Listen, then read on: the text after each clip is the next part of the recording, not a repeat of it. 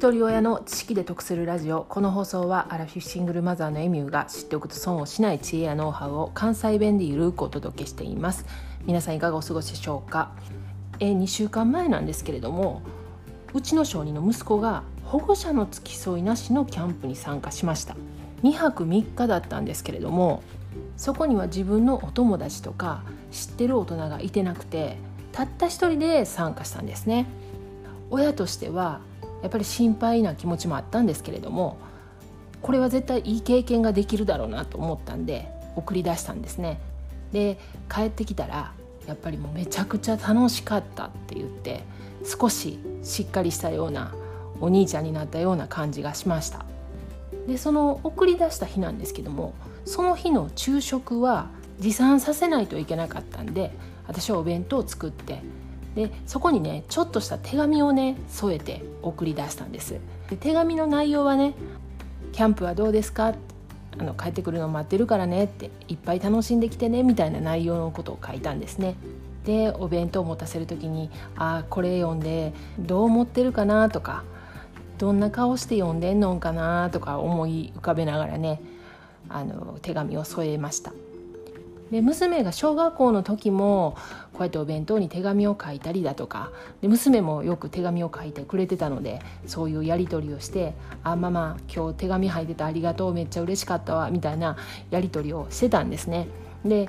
こっちもねあの「今日手紙読んだ?」みたいな感じで言ってたんですけれどもその息子がキャンプに行ってもう2週間経つんですけど私も息子もその手紙のことを全く話してないんですね。っていうか私がその手紙を書いたことを思い出したのが今朝やったんですね。いやいやちょっと手紙書いたようなそういえばってなんで忘れてんのみたいなで息子も何にも言えへんしええー、と思ってで先週の金曜日の配信で銀行の ATM にね通帳とキャッシュカードを置き忘れてそれに気づいたのが1日経ってからやったっていう配信したんですね。でそれがすごく自分の中でショックやったんですけれどもいただいたコメントでね「いや大丈夫やあの1日で思い出したんやろ」って言ってもうそれがねどんどんその思い出すまでの期間がね長くなってくんねんってまだ1日やったらまだまだ大丈夫大丈夫っていうような コメントをいただいてあそうかっていやでもこれからそうやって思い出すのが長くなるんやなって思ってたら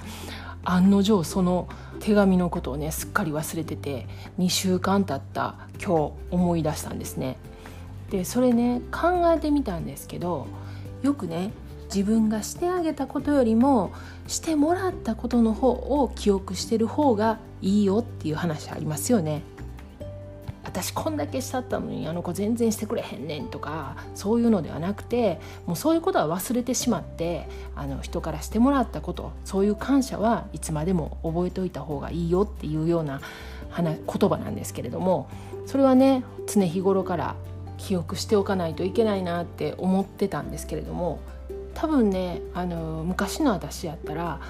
あ手紙のこと何も言えへんなと思って「ママ手紙書いてんけど読んだ?」みたいな感じで聞いてたと思うんですけどもうね聞く余地もないっていうか自分が忘れてしまってるから で息子も息子で全然そのことに触れへんし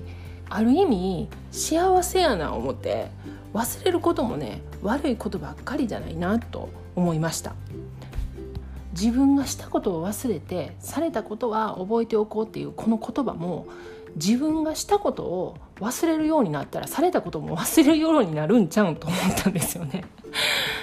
そんな都合よく老化もしてくれへんわなって思ったっていう話でした。で先日なくした通帳とキャッシュカードあの三菱 UFJ から電話がかかってきてあの落とし物で届きましたっていうことだったんで一応ねあの使えないようにストップはしたんですけれども